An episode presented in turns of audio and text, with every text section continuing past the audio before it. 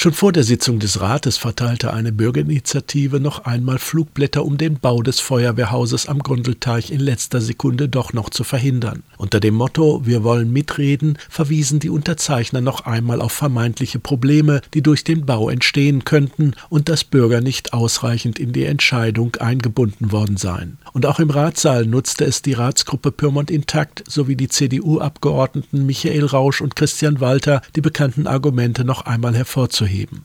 Am Ende fiel die Entscheidung mit 20 Ja und 11 Nein-Stimmen eindeutig aus. So richtig wollte bei der Feuerwehr aber noch keine Freude aufkommen. Zufrieden erstmal ja, aber die Last ist noch da. Die letzten zwölf Jahre war für alle nervend aufreibend. Es ist schade, dass sich weiterhin noch sicherlich Widerstand formieren wird. Das Thema ist in meinen Augen noch nicht ganz abgeschlossen, aber es ist natürlich jetzt erstmal ein Weg, dass es wahrscheinlich weitergeht, dass meine Kameradinnen und Kameraden endlich jetzt das kriegen, was wir auch brauchen. So Stadtbrandmeister Mike Gödecke gegenüber Radioaktiv.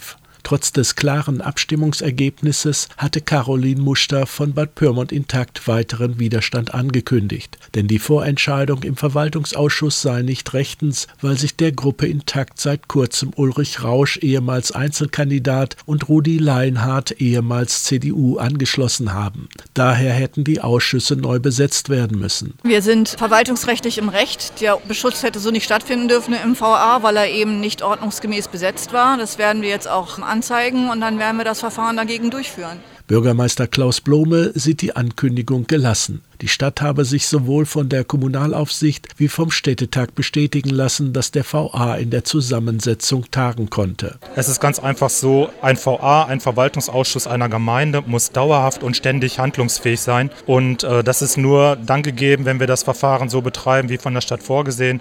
Und deswegen habe ich da eigentlich keine Probleme an der Stelle. Das heißt aber auch, dass der Streit um den Neubau des Feuerwehrhauses wohl noch nicht beendet ist. Das zeigte auch der gegenseitige Schlagabtausch in der Ratssitzung.